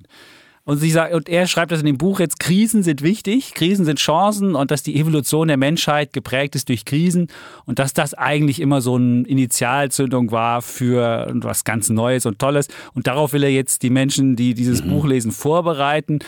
Und dann äh, führt er halt so ein bisschen hin äh, von Corona, der Brandbeschleuniger der Krise, zu dem äh, größten Vermögenstransfer der Geschichte. Was passiert da? Dann denkt er immer noch, dass der größte Crash aller Zeiten kommt. Also man muss nicht mit allem, also ich würde sagen, ich würde nicht mit allem, was da drin steht, jetzt übereinstimmen, aber man kriegt halt so eine ganz gute, so ein ganz gutes Gefühl, was so ähm, mit, der, mit der normalen Geldpolitik und mit diesen ganzen Sachen schiefläuft. Wir haben jetzt ja Mario Draghi, der macht ja das, was du auch empfiehlst, whatever it takes. Jetzt wird jetzt zum Schuldenkönig Italiens. Der wird jetzt ja die, sogar den alten Schuldenrekord aus dem Jahr 1920, den kriegt der Mario Draghi doch locker geknackt. Und dann hat Italien eine Schuldenquote in diesem Jahr von 160 Prozent und eine Neuverschuldung von 12 Prozent. Und ich meine, ehrlich, ja. wenn das Italien macht und wir da zugucken und sagen, Mensch, wir sind zusammen in einer Währungsunion, kann man sich schon vorstellen, dass irgendwann die Rechnung irgendjemand dafür zahlen muss. Wer es auch ist, weiß ich nicht, aber zumindest dieses Buch kann dann so ein bisschen einem da Anregungen geben, was da passieren könnte. Also das gleiche Buch wie vom äh, der größte Crash aller Zeiten, bloß ein neuer Titel. Es ist ein bisschen, es ist so, ey, das, ja, das klingt alles sehr, also ich habe das ja damals auch gelesen, ne, irgendwie, ja. und das klingt alles sehr bekannt, finde ich, ja. Ja, ich meine, du musst jetzt auch nicht das Fahrrad ganz neu erfinden und der du ist ja schön. Auch nicht neu ist schreiben. Auch, es ist ja auch, nein, aber, du musst ja einen neuen Titel vorne draufschreiben nein, kann. Nein, nein, nein, nein, nein, nein. Du musst ja auch sehen, dass der bei seinen Thesen geblieben ist. Es ist ja nicht so, dass es, äh, dass es jetzt, ähm, dass, dass er jetzt wirklich schon mal andere Sachen erzählt. Ja? Siehst du, also, also, genau. Ich meine, wenn er jetzt komplett ist. Ja, und äh, man lernt auch, was man mit dem Geld machen sollte. Zum Beispiel Lebensversicherung, ob man sie halten, stilllegen oder verkaufen soll. Die Frage, die er auch stellt, ist, der Immobilienboom vorbei. Das sind so Sachen, die wir auch hier mhm. ähm, dann äh, Bitcoin, das ist die größte Investmentchance unserer Lebenszeit. Die das wird er anders beantworten Buch als du. Auch schon, da war er auch schon bullish, ja. Siehst du? Ja. Dann aber, und das finde ich auch ein spannendes Thema, Rohstoffe, goldene Dekade bricht an. Wir haben ja gerade Kupfer, ist ja auf Allzeit hoch gestiegen in Euro gerechnet. Also Kupfer, also haben wir ja auch schon mal drüber gesprochen. Ja, über Kupfer. Warum zieht Kupfer an? Ja, weil ne, die Weltkonjunktur in Fahrt kommt. Ja, nicht, weil die Weltkonjunktur, sondern weil, alle Leute elektrifizieren. Für ein Elektroauto das, brauchst du halt viermal ja, so viel Kupfer ja, genau. wie für ein normales Aber Verbrennerauto. Sonst, weil die Konjunktur anzieht. Ja klar, und weil du in, in, in, Infrastruktur investierst genau. und weil du einfach insgesamt Rohstoffe sind halt in so einer ja. Welt, wo du mit Papierwerten nicht so viel anfangen kannst, bist du halt mit Rohstoffen und findest du das halt besser. Dann geht es um Edelmetalle, andere Industriemetalle, Uran sieht eine strahlende Zukunft. Und dann hat noch, da bist du wahrscheinlich auch an der Ansicht. Nein, Gut. ich meine nur strahlende Zukunft. Das ist Gutes Wortspiel. Gag, ja, ja siehst du. Uran, ja. Und dann ja, geht es um, um ein Jahre, Depot ja. für die perfekte Vermögenssicherung. Das klingt dann so ein bisschen wie dieser wunderbare Wertefonds. Also man kann mhm. auch wahrscheinlich in den Wertefonds reingucken, kann sich aber auch das Buch holen. Und dann Schlusswort, eine Zukunft mit neuen Werten. Dann wird es nochmal ein bisschen pathetisch. Und das Ganze hat 370 Seiten und man kriegt halt so, so eine. Aber so von der ganzen nette, Struktur, ohne dass ich jetzt da reingeguckt ja. habe, erinnert mich das wirklich an dieses der größte Crash aller Zeiten. Da ist es ja, dann kommt ja auch zum Schluss dieses große, natürlich, wenn es der große Crash kommt und der große Weltuntergang und dann stehen wir wir alle auf aus, aus Ruinen und dann wird alles wieder gut. Ja, ja aber es ist jetzt wunderbar. Aber wenn der Crash dann wirklich da ist, dann sieht ja. er die Chance nicht, weil ich habe hier gerade im, im, letzten Aktionär haben sie mal wieder ein paar Crash-Propheten und ihre Zitate aufgeführt. Ja. ja. Da hat nämlich Marc Friedrich ähm, ähm, im ja, März, ist hier auf so einer Zeitachse aufgemalt, mhm. also ich schätze mal März, April war das so, so als der DAX noch unter, ja muss im März gewesen sein, da der DAX noch unter 10.000 stand, wo wird äh, Marc Friedrich äh, zitiert aus Das Investment. Zitat, jetzt sieht es ganz danach aus, als ob dieses Coronavirus das ganze Kartenhaus zum Zusammenbruch führt. Das ist, das, mhm. meine, wer ist denn, wer kann sich da jetzt hinstellen und sagen, im Nachhinein habe ich schon mal gewusst. Ja, gut, da haben ja viele also gedacht, dass das, dass ja, es, das ist halt. Dirk Müller zum Beispiel. Ja, der ja. Hat ein paar Wochen jetzt, später jetzt, gesagt, da, bei, da war der DAX schon bei 12.000. Wir könnten ein sehr schwaches zweites Halbjahr sehen. Ich wäre momentan sehr vorsichtig. Ja, ja, gut. Aber ich finde, dass jetzt im Nachhinein jemand sowas um die Ohren zaut. Man muss sagen, er hat bei uns, da haben wir mal gefragt, was sind so die Tenbäcker-Kandidaten, da war Marc Friedrich auch dabei. Und bei denen hat er uns Empfehlungen gegeben, und er hat die gesagt, alle, die alle gut mhm. gelaufen sind. Jetzt muss okay. ich immer hier verteidigen, okay. weil du jetzt hier die ganze Zeit irgendwelche Crash und gerade der, der Aktionär, der nur wirklich genauso und hier und runter und wahrscheinlich, wenn ich da mal eine, wenn ich da mal eine, eine Statistik mache mit den ganzen Highflyer-Tipps, die sie mal. haben, da könnte, könnte, ich mir sicher sein, da kann ich auch was rausfinden, wo sie, wo Nein, sie, wo sie, das, ja gut, das stimmt bei jedem Josi, also das finde ich jetzt ja, wirklich einfach, okay. du guckst es einfach raus, aber das ist einfach meine, eine arme, Nein, ich will damit nur sagen, dass meistens, nein, in Crash-Situationen selten ja. ein Crash-Prophet noch gesagt hat, das ist jetzt die Chance, muss man einsteigen, sondern in den Crashs, da sind die doch alle gefragt und sagen, ja, ja, ich bin der Crash-Prophet, ich habe es ja schon immer gewusst und jetzt ist er da und jetzt bricht alles noch viel schlimmer zusammen. Da sagt dir keiner, dass du bei unter 10.000 dann kaufen sollst, weil die sagen, oh Gott, aber deswegen hast du das Buch hier jetzt auch. Deswegen hast du das noch Buch viel schlimmer. da und ich meine, wir haben bei uns im, eben im Podcast äh, das live begleitet auch ja. und haben immer gesagt, ja, äh, auch sehr, relativ, äh, vielleicht ein bisschen zu früh schon gesagt, man könnte jetzt schon mal kaufen, aber äh, auf jeden Fall nicht gesagt, man muss jetzt total flüchten und äh, schon auch auf die Chancen hingewiesen, die kommen können. Ja? Und das hat er aber hier in dem Buch ja auch. Insofern kann man sich das Buch ja dann zulegen und kann dann auf die Chancen eingehen und ähm, Buch wird sich bestimmt verkaufen. Ja. Stimmt, vor allem mit so einem gut aussehenden Mann vorne drauf, mit so einem drei Tage. Hat er noch seinen schwarzen Pulli an, seinen, seinen also, schwarzen nee, Goldkragenpulli oder nach der Scheidung von Weik äh, hat er jetzt ein neues Outfit? Nee, er hat jetzt, hat so, so ein, bisschen, ich würde sagen, ist ein, Polohemd. Das ist dunkelblau, würde ich sagen. Es ist ein ah, dunkelblaues Polohemd, so leicht geöffnet. Man sieht ein ganz klein wenig Brusthaar, das hat man ja heutzutage dass man das Brusthaar hat, aber es ist wirklich Auch ein gut aussehender junger Mann. So, ja, da haben wir aber zwei Knöpfe hm? drauf. Wenn man Bildchef werden will oder sowas. Muss man da hat man noch ein bisschen weiter offen. Das ist, da muss man ein bisschen weiter aufknüpfen. Ja. ja. Ja, ist doch wunderbar. Ja. Demnächst. Aber hast du erfahren, warum dieses Erfolgsduo Weik und Friedrich auseinandergeplatzt ist? Manchmal es geht man halt getrennter Wege, weil man unterschiedliche Ansichten ist. Hoffentlich passiert uns beiden das nicht. Nein, wir sind ja, das Schöne ist, wir sind ja nicht beide auf der gleichen. Wenn wir jetzt beide Bullen oder beide Bären wären, dann wäre die. Wenn wir streiten müssten, wer ist jetzt der größte Bär von uns? Ja? Genau. So ergänzen wir uns einfach immer. Ja. ja? Die Insofern. Gegensätze, die sich anziehen. Ja? Ganz genau. Gut, also ich sag's nochmal, das war mein Bulle der Woche, der, die, die größte Chance aller Zeiten, wie wir jetzt aus der Krise lernen müssen und wie sie vom größten Vermögenstransfer der Menschheit profitieren. Ich muss ja sagen, ich habe ja dieses Buch, also wie gesagt, ich glaube, wer das andere gelesen hat, braucht sich das nicht schon auch wieder kaufen, äh, weil es doch sich sehr ähnelt. Ähm, und das andere habe ich auch gelesen, da war schon auch wirklich vieles an Fakten drin. Ja, ja. also zum, gerade zum Bitcoin und so weiter, vieles, was ich dann auch wirklich noch nicht wusste und so weiter. Ja, bin trotzdem nicht bekehrt worden, aber ich finde trotzdem immer solche Bücher einfach gut, weil sie vieles auch es raunt an der einen oder anderen Stelle auch, ja, man raunt auch, das, das gehört dazu. Ich mein, aber er hat natürlich immer so ein, so ein verschwörungstheoretischen Unterton manchmal so ein bisschen. Das meine ich ja mit Raunen, das raunt auch. Ja, das, das finde ich manchmal ein bisschen schade, weil er hat ja auch einen tollen YouTube-Kanal, wo er wirklich spannende Interviews macht. Ja. Und da ist manchmal so ein bisschen dieses Raunen, wenn das weg wäre. So ein paar Leute dabei, das, die so ein bisschen fragwürdig sind. Ja, ja aber wäre das, wär das noch viel ja, besser. Genau. Und die sind wirklich spannende Interviews. Weil ich mal, einer der ersten in Deutschland, der Michael Saylor, den, den MicroStrategy-Typen interviewt hat, nach, danach kamen erst die anderen alle. Und man muss sagen, hat viele spannende Leute. Dieses Raunen, wenn das weg wäre, aber wahrscheinlich braucht es die Zielgruppe, da muss geraunt werden. Wahrscheinlich. Wahrscheinlich. So, Gut. haben wir zwei Bücher hier vorgestellt. Ja. Wann kommt das Buch raus? Ist schon. Ist auch schon? Seit März. Ist schon. Seit, Seit März, März. Schon. Okay. Ja. Der Kurzhaber kommt heute erst. So. Heute, am heutigen Tag, das ist live. Das ist super. Live, wir sind hier ja, top aktuell. Ja, top aktuell. Wo es aus den 90ern ist. Hm. Nein, die Ursprungsversion. So. Hat er auch schon mal gemacht. Also, wer die Ursprungsversion aus den 90ern hat, muss man es nochmal haben dann? Nein, braucht man auch nicht, glaube ich. Also so. wenn, wenn, du in den 90ern schon dieses Buch als Einsteig äh, dann bist, du so dann bist du einfach so fit, dass du das gelernt hast. Du brauchst nicht keine zehn äh, Börseneinstiegsbücher kaufen. Ja, dann, dann kauft man lieber was, dann äh, bildet man sich weiter und kauft sich irgendwas von Peter Lynch, von äh, Costolani, von Warren Buffett oder was auch immer. Also, aber, aber einmal so ein fundamentales Buch, wo, wo alles mal so ein bisschen die Zusammenhänge erklärt sind und die, die, die ersten Schritte, das finde ich ganz, das ist durchaus sinnvoll. Und so eins würdest du sagen, ist das?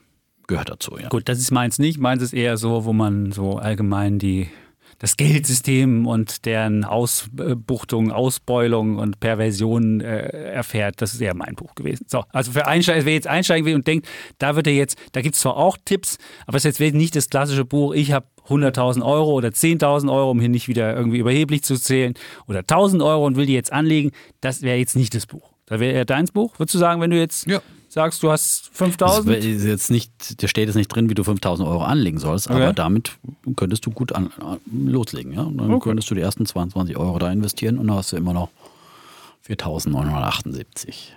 Ja, so. schön. Gut. Dann. So, ich habe auch noch einen Bär der Woche.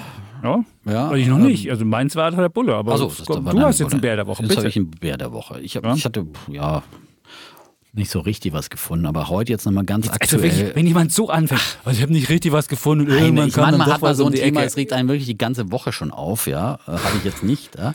aber Ach so, ähm, heute habe ich dann diese Meldung und dann hatte ich hier irgendwie nochmal über irgendeinen einen RIP wieder aus dem Kryptowährungsbereich, hatte mir äh, rausgelegt, mal zur Seite gelegt, ähm, wo einer 25, wo einer 25.000 äh, Euro irgendwo im Osten in dieser Republik äh, von irgendwelchen unseriösen abgeknüpft bekommen hat, ja ähm, auf irgendeine so angeblichen Bitcoin-Börse. Ja, also aufpassen, ja, mit Kryptowährungen und dergleichen. Das ist halt immer so mit allen boomenden Assets wird in der Regel einfach auch wirklich viel Schindluder getrieben. Das heißt nicht, dass der Bitcoin ein Betrug ist, aber es wird halt einfach, wenn die Leute ein Dollar- oder Bitcoin-Zeichen in den Augen haben, dann werden sie manchmal blind und. Äh, hat man Dogecoin in den Augen, diesen Hund? Dogecoin, ja, das Hund. ist ja schon ein halber. Ja, ja und ja. wusstest du, dass Dogecoin gar nicht, das ist nämlich, das ist eigentlich eine Spaßwährung gewesen, ja, ja. die überhaupt nicht diese Kriterien von Bitcoin hat. Die ist nämlich beliebig vermehrbar, der Dogecoin. Und es hat überhaupt nichts, sondern die ist dafür geschaffen worden, dass diese anderen Kryptowährungen verarscht werden und gezeigt werden, was ist für eine, was für eine blöde Sache. Derjenige, der es nämlich gegründet hat, der war nämlich eher ein Verachter von Kryptowährungen mhm. und dachte eher, ey, was für ein Mist. Und wenn du jetzt deinen Freund Elon Musk siehst, der ja, ja. dieses wunderbare Bild, also muss sich jeder angucken. Da sieht man diese Welt und auf einmal kommt dann diese, diese Weiß, diese Wolke drüber und dann ist der Hund von Dogecoin und dann das Geldsystem. Da raut er auch so der Elon Musk. Es ist es ist it's inevitable. Das muss passieren. Und dann siehst du diesen Dogecoin mit dem Ding drauf. Die Dogecoin-Verschwörung, ja. wie ja, sie so uns alle verarschen. Ja, Das ist diese gelbe, diese gelbe ja, Wolke. Die ganzen Promis, die drauf wären. Snoop Doggy Dogg ist doch, glaube ich, auch ein großer Fan. Ne? Also Mark Cuban ist auch dabei. Der, ah. der, der ist doch, der besitzt doch irgendeinen so einen, so einen äh, Verein. Oh Gott, egal. Oh, Gut, aber du wolltest deinen Bären so, hier weiter. Mein Bär der Woche mal wieder für Venezuela, mein Lieblingssozialistisches äh, Land. Ja. Venezuela? Was ist ja. denn da passiert? Die UN äh, übernimmt das Welternährungsprogramm der Vereinten Nationen, ist äh, mit der Regierung Venezuelas übereingekommen, seine Arbeit in dem südamerikanischen Land aufzunehmen und vor allem den Kindern zu helfen, was eine großartige Geschichte ist, ja, ähm, dass äh, das Welternährungsprogramm da hilft. Äh, Kinder und Schulen werden im Mittelpunkt unserer Tätigkeit stehen, heißt es hier. Und äh, demnach sollen Schulmahlzeiten bereitgestellt, Schulkantinen erneuert und das Personal geschult werden, auch wunderbar. Bis Ende 2021 sollen so 185 80.000 Kinder erreicht werden bis Ende des Schuljahres äh, 2022, 2023 sogar 1,5 Millionen Kinder und äh, Jahresbudget 190 Millionen Dollar, Teil eines humanitären Hilfsplans äh, für Venezuela.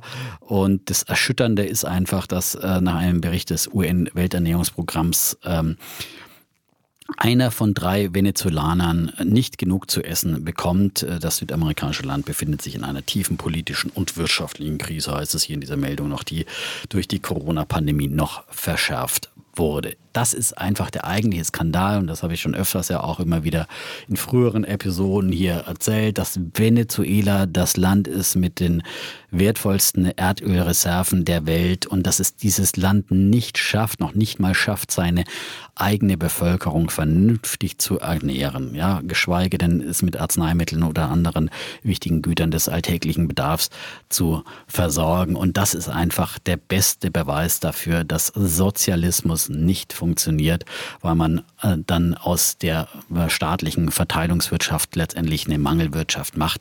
Und es funktioniert einfach. In Venezuela hat man auch immer angefangen mit diesen großen Gerechtigkeitsreden und wir müssen einfach nur oh, den Reichen wegnehmen und, äh, und dem Armen geben und dann regelt der Staat alles und äh, setzt die Preise für Lebensmittel fest, enteignet die Ölkonzerne und, äh, und dann geht alles den Bach runter, weil dann einfach Wirtschaft nicht mehr funktioniert. Äh, und wenn man vorher eine florierende Marktwirtschaft hat, die sicherlich auch äh, Übertreibungen, Ungerechtigkeiten hatte und so weiter, äh, ähm, aber äh, das dann so runterwirtschaftet, dass man in so einem reichen Land seine eigene äh, Bevölkerung nicht ernähren kann, dann ist es halt einfach ein Armutszeugnis und sollte allen denen, die von Sozialismus träumen, immer wieder die Augen öffnen, dass das nicht die Lösung ist. Sonst kommt die UN, das Kinderhilfswerk und muss Nein, es ist doch großartig, dass die UN ja. hilft. Ja, aber es gäbe, wirklich, ja, es gäbe wirklich viele, viele andere Länder, die einfach dann unverschuldet in Not gekommen sind, äh, in, wo es Hungersnöte gibt, äh, keine Ahnung, in Afrika, äh, die wirklich also das Geld wäre sicherlich woanders auch noch nötiger als im Land mit den größten Erdölreserven. Ja. Mhm. Also, aber So, und dazu kommt ja dann noch die, die Unfreiheit des Systems, ja, die, die Unterdrückung, die Verfolgung der, der Opposition und so weiter und die angebliche Demokratie, die es dort gibt, wird einfach, erst stirbt der Markt in einem Land und dann stirbt auch die politische Freiheit. Das ist einfach so.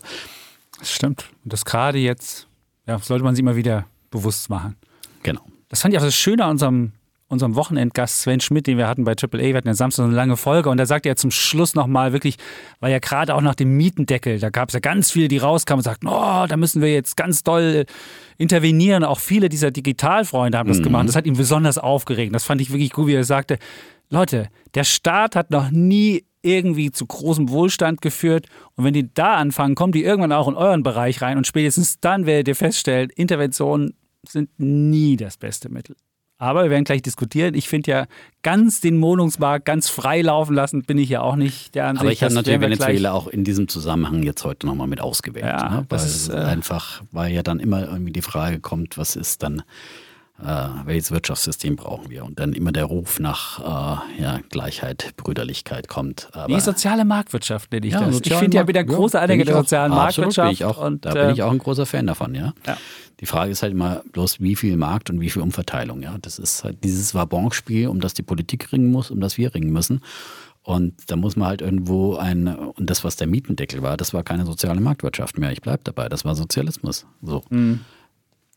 Trotzdem Aber sind wir schon bei dem Thema oder hast nee, du noch sind wir noch nicht. Ich habe noch, ich hab noch, ich hab noch einen Bär in der Woche. erstmal, bevor wir jetzt hier das Thema anreißen. Ne? Ja, aber das ist auf jeden Fall, ist es, ist es ja, kommen wir schon immer wieder zu diesem Thema. Ja, also mein Bär der Woche ist, es geht um Fußball und zwar haben ja 15 europäische Topvereine, darunter Juve, Menu, Man City, Barca, Real, Atletico, angekündigt, so eine eigene Superliga zu gründen als Konkurrenz zur Champions League haben sogar ein Finanzier schon aufgehoben und gesagt, Mensch, wir haben auch schon jemanden, der da 3,2 Milliarden schon mal ausschüttet.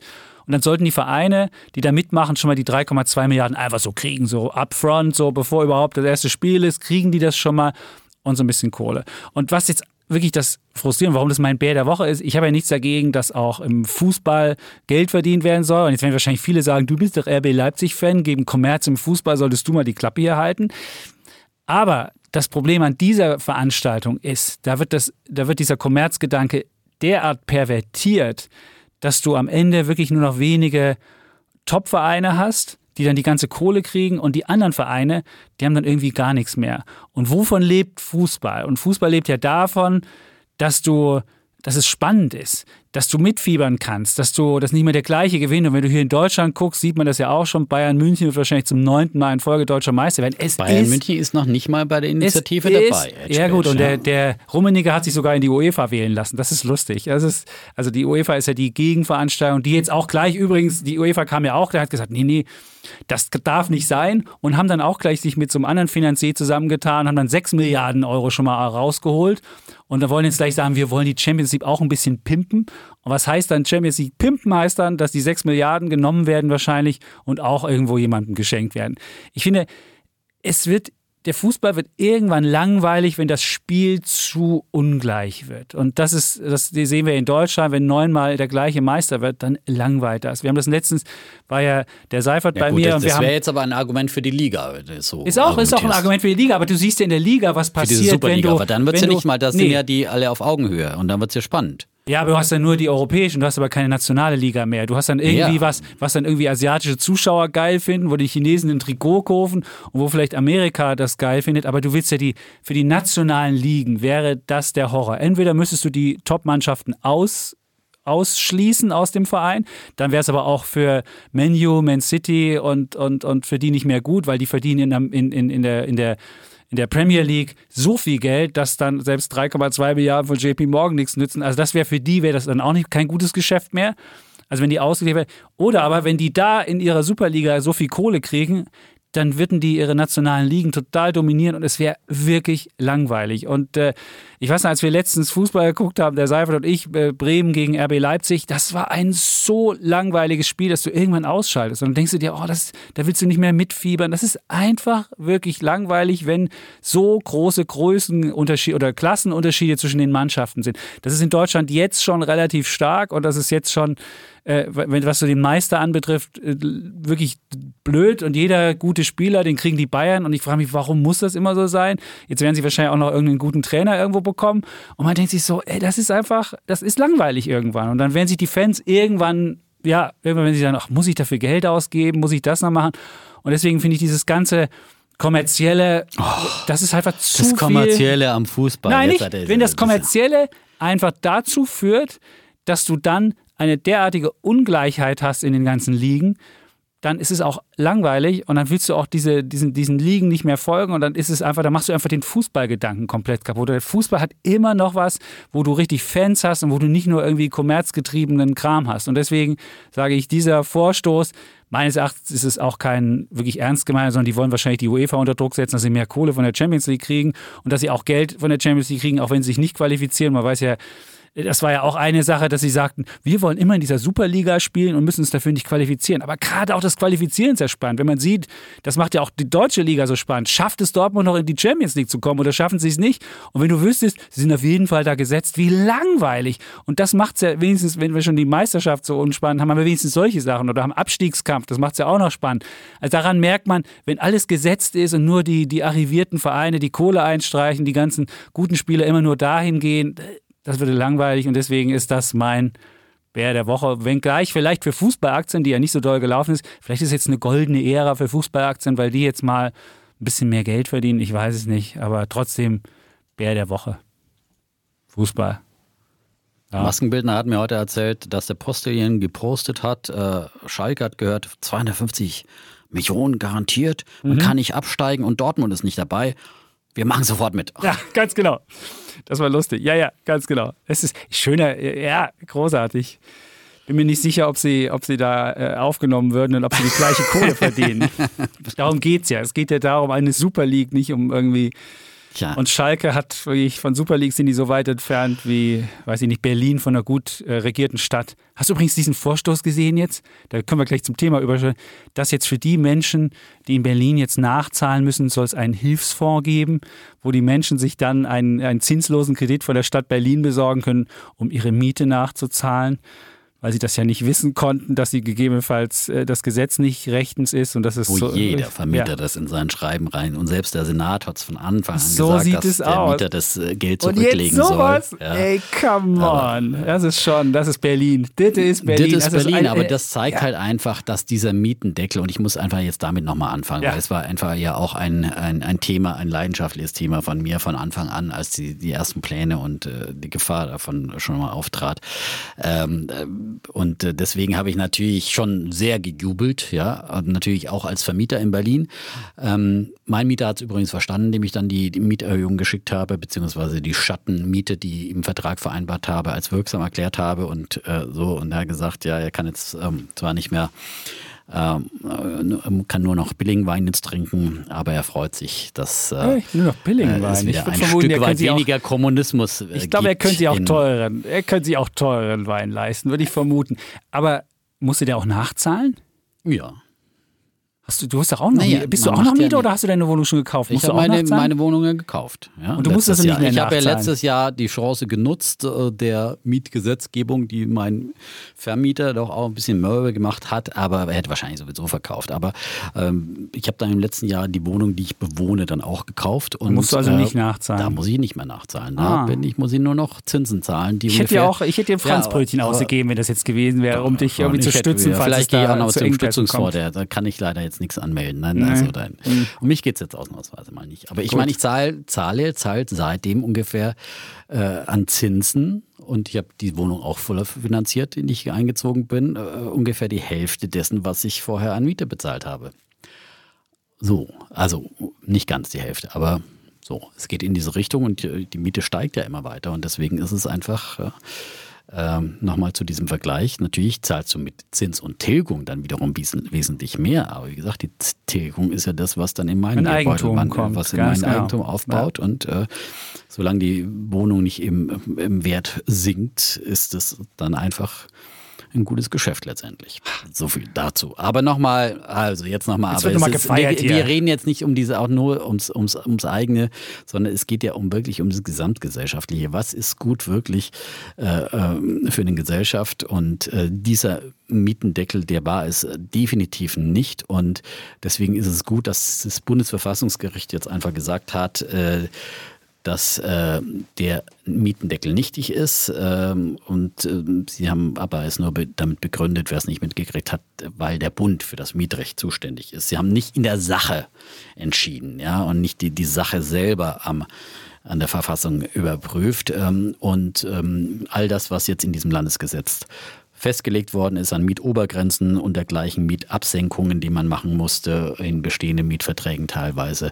All diese Schikanen äh, und diese versuchten Teilenteignungen von Vermietern, all das ist für nichtig erklärt worden und damit gilt im Prinzip die vorherige Rechtslage wieder. Dein alter Mietvertrag gilt, dein alter Staffelmietvertrag, du kannst selbst wieder möbliert äh, bemieten, all die Dinge gelten wieder, ja. Und es gilt wieder das Bundesgesetz und damit haben sie es ja im Wesentlichen begründet, dass sie gesagt haben, der Bund äh, hat die Zuständigkeit für dieses Gesetz und Sie haben aber auch gesagt, und der Bund hat diese Zuständigkeit auch wahrgenommen, weil er ja eine Mietpreisbremse eingeführt hat im Jahr 2015, die ja auch ein sehr starker Eingriff in das Mietrecht ist und die ja sehr, sehr viel regelt und deswegen äh, ist, hat er seine Gesetzgebungskompetenz hier auch wahrgenommen. Da gibt es überhaupt keinen Grund dafür, dass dann ein Land äh, wie das Land Berlin ausschert und sein eigenes Süppchen kocht.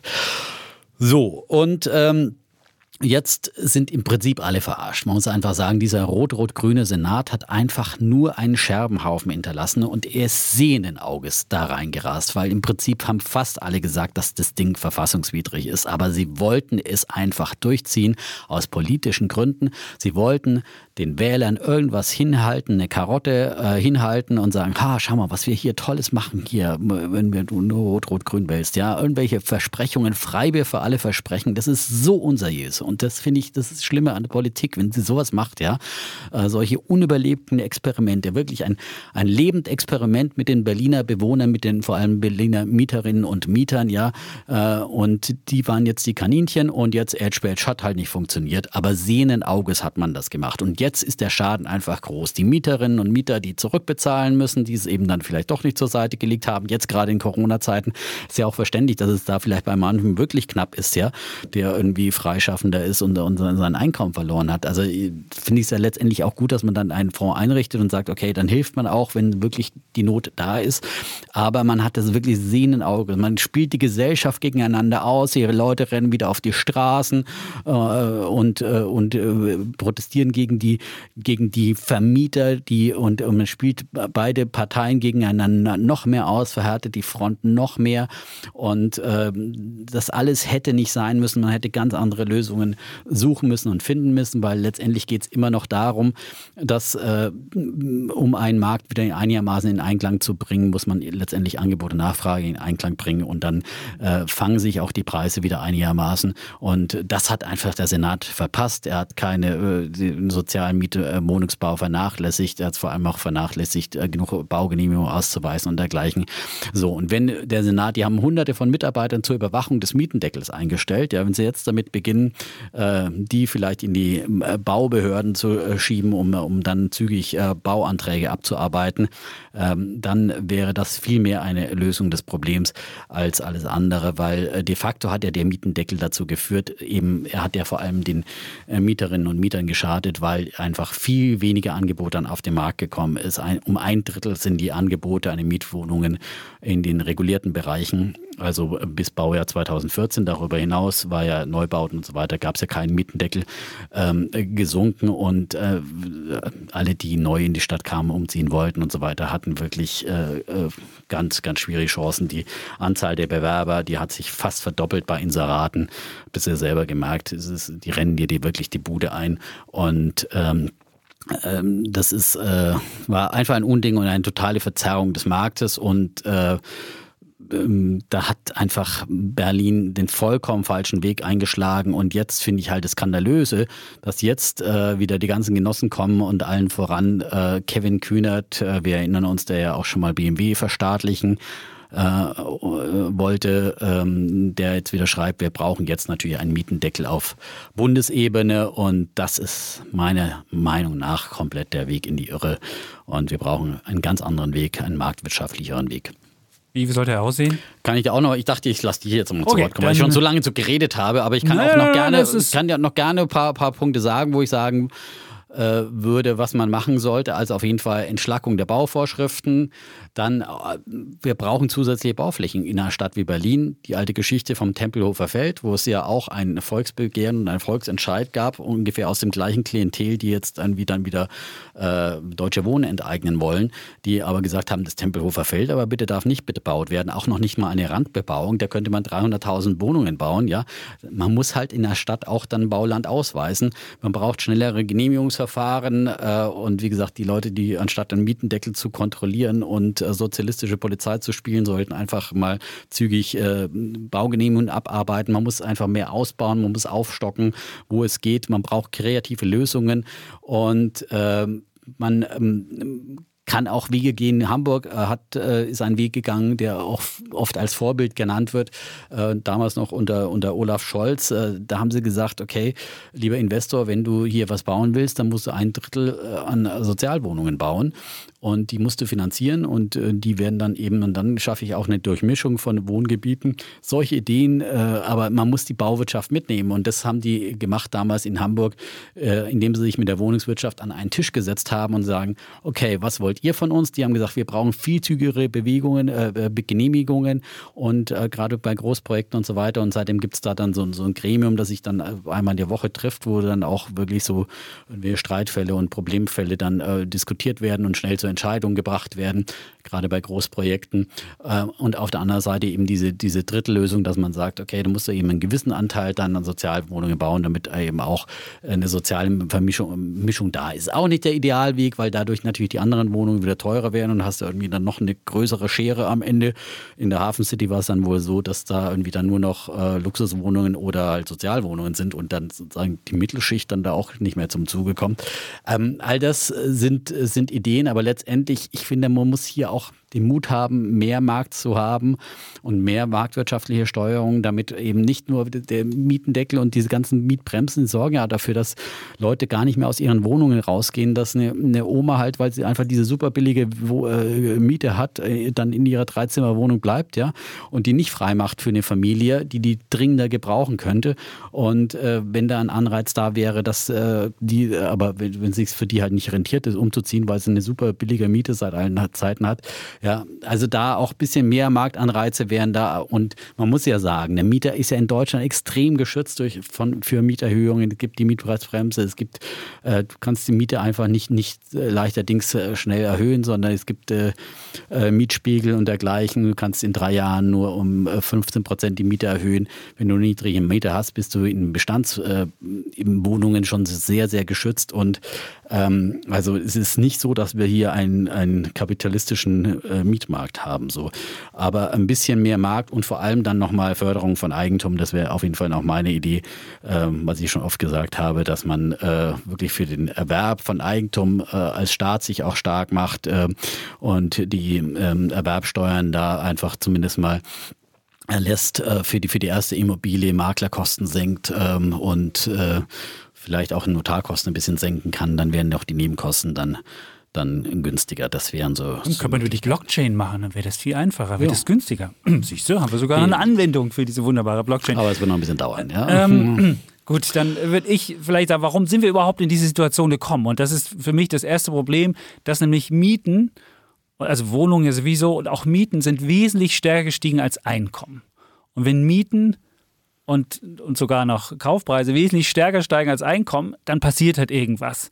Und das ist halt immer ein sehr soziales, ein soziales Ding. Man kann jetzt sagen, bei, bei, bei Aktien ist ja so, wenn Aktien steigen, du brauchst eine Aktie nicht, um zu leben. Du musst, du musst keine Amazon-Aktie essen, du musst auch nicht in Amazon leben. Aber bei Mietwohnungen ist es so. Und das ist, was ein großes Problem dieser, dieser Marktwirtschaft ist, oder was, was wir jetzt da gerade erleben, ist, dass wir halt ähm, ja ganz viele renditeorientierte Anleger suchen und die haben sagen sich, ich nehme die Immobilie, wir haben zu viel Geld, die auf dem Markt ist und die einfach nach dieser Rendite sucht und die einfach damit auch spekuliert und, das, und die, die, die, die Mietwohnung ist halt auch nicht so eine, oder insgesamt Wohnungen sind halt nicht so ein, so ein, so ein einfaches, bewegliches Gut wie Aktien. Wenn du, wenn du eine Aktienspekulation hast, kommen halt immer mehr Unternehmen an die Börse, dann gibt es halt den Spec-Boom und sonst was. Und bei Wohnungen funktioniert das halt nicht in dieser Sache, weil Immobilien sind, das heißt ja schon, Immobilie und unbewegliches Gut. Bevor du eine Immobilie gebaut hast, das dauert halt eine Weile.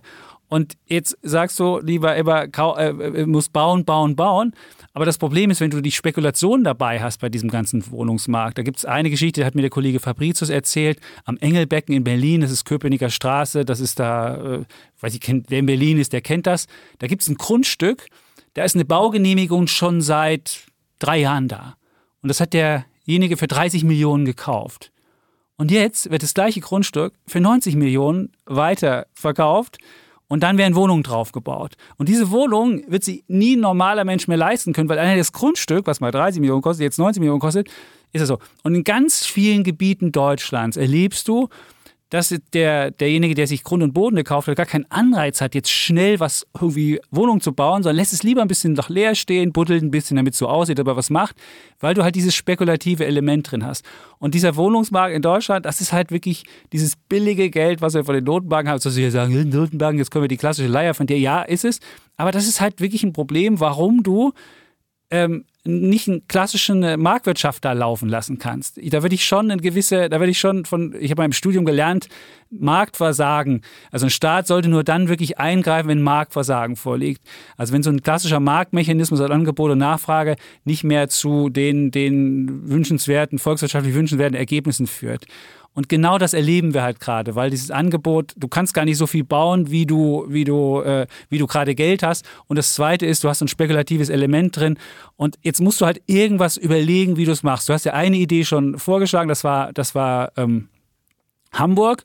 Und du musst dann halt Grundstücke bevorzugt an nicht renditeorientierte ähm, Akteure geben. Also wenn du an Wohnungsgenossenschaften das gibst. Das haben beispielsweise im, im Ruhrgebiet, die ganze Werkswohnung im Ruhrgebiet, die basieren ja genau auf dieser Idee, dass du halt nicht einfach sagst, ich nehme jetzt ein, ich nehme jetzt einen, einen, einen Grund und Boden, was der Stadt gehört und sage, jetzt kriegt der, der, der meisten dafür gibt, der kriegt das. Und es wäre halt wirklich besser, wenn man nicht so renditeorientierte äh, Geschichten draus macht. Und das wäre halt wirklich eine, eine viel eine viel intelligentere Sache. Dann müsste man gucken, wenn du jetzt sagst, man muss mehr, mehr, mehr Baugenehmigung geben, dass du wirklich den Leuten, denen du eine Baugenehmigung gibst, und da Fabrizio hat dann auch so eine schöne Grafik gemacht, wo du siehst, was es für einen Bauüberhang gibt. Es gibt viel mehr Baugenehmigungen als überhaupt Bauten.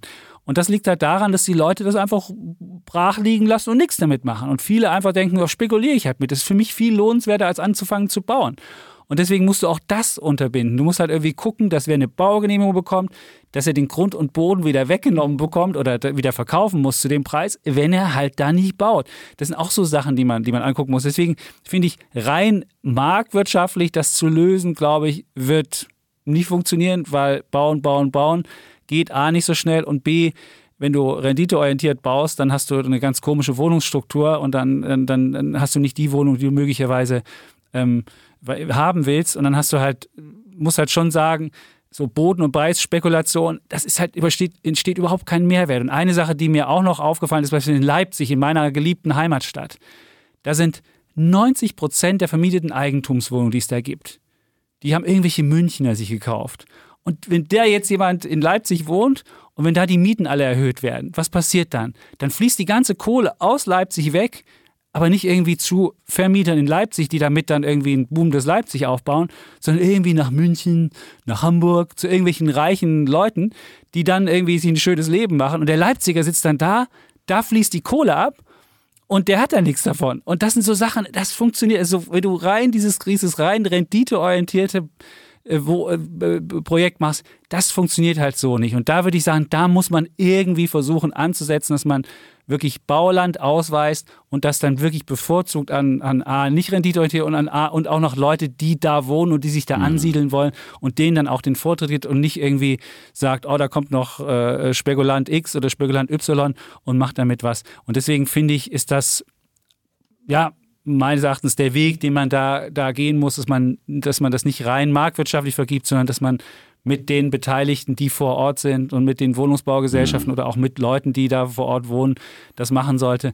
Und dann auch äh, aufpasst, dass es nicht sowas wie Köpenicker Straße mit so Spekulationen gibt, wo nichts entsteht, sondern nur einfach die Spekulation blüht auf ja. der Wiese. Und ähm, das wäre da meine Idee. Bin ich in, in, vielen Punkten auch bei dir. Also ich bin da auch wirklich, man kann es nicht komplett dem Markt überlassen. Es ist vollkommen richtig, weil Wohnen ist äh, ein soziales Gut. Das muss schon irgendwie reguliert werden. Das ist, da, die Frage ist halt bloß, wie viel äh, Markt und wie viel Eingriff. Äh, und das war, was der Mietendeckel gemacht hat, das war einfach ein, ein zu starker Eingriff, ohne da dass sind wir uns man, ja einig. Ja, ohne dass man irgendwas Positives bewirkt hat. Ja, und in die Gegenrichtung muss man gehen.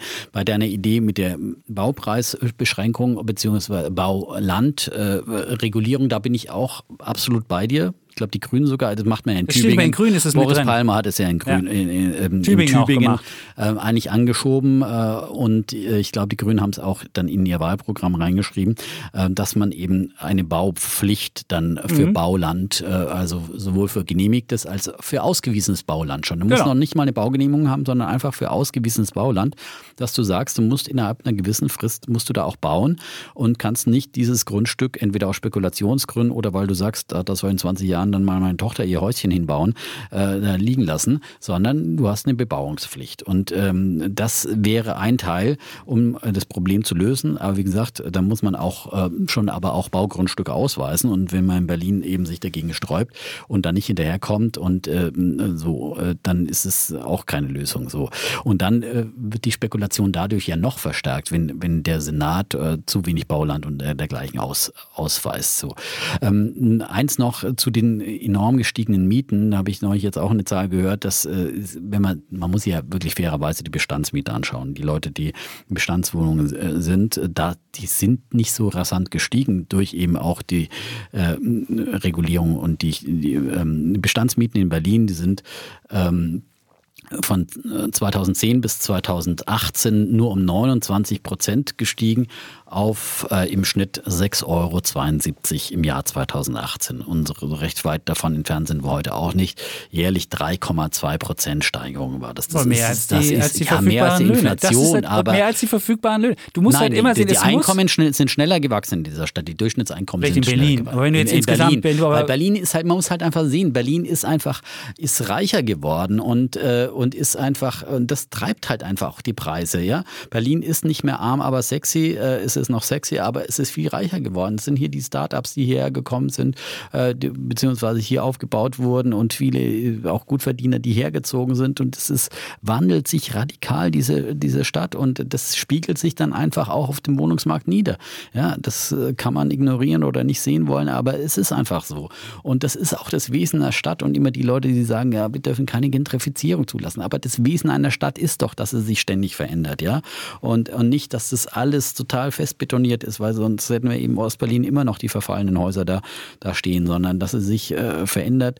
Und ähm, so, und natürlich, wie gesagt, ein paar kluge Ideen könnte man haben, wie mit der Baulandgeschichte. Das, das äh, finde ich gut. Und ansonsten muss man halt dann einfach auch äh, mit Wohngeld noch eher helfen, als immer nur zu regulieren. Aber wenn man Investoren meint, komplett verprellen zu müssen, ja, äh, durch Regulierung, dann wird einfach nicht mehr gebaut werden. Das ist einfach äh, das Problem. Und, und dann ist die, das Problem, wenn du halt äh, dann bei, bei äh, Vermietungen die doppelte oder mehrfache Anzahl Anzahl von Interessenten hast, dann nutzt das ja auch keinem sozial Schwachen, bloß weil jetzt der Mietpreis vielleicht gefallen ist. Dann wird der Vermieter nimmt ja immer denjenigen, der den besten Gehaltscheck vorweisen kann, weil er äh, da am ehesten sicher sein kann, äh, dass er, dass er seine Miete bezahlt. Ja? Es wird immer der solventeste Mieter letztendlich dann die Wohnung bekommen in der Regel und nicht in der sozial Schwache. Das ist keinem nicht genutzt und es äh, bringt keine soziale Durchmischung. Aber ich finde schon, so was ich glaube schon finde, dass du eine Mietpreisbremse, so, solange du noch nicht, so wenn diese Ausnahmesituation, wie wir sie jetzt haben,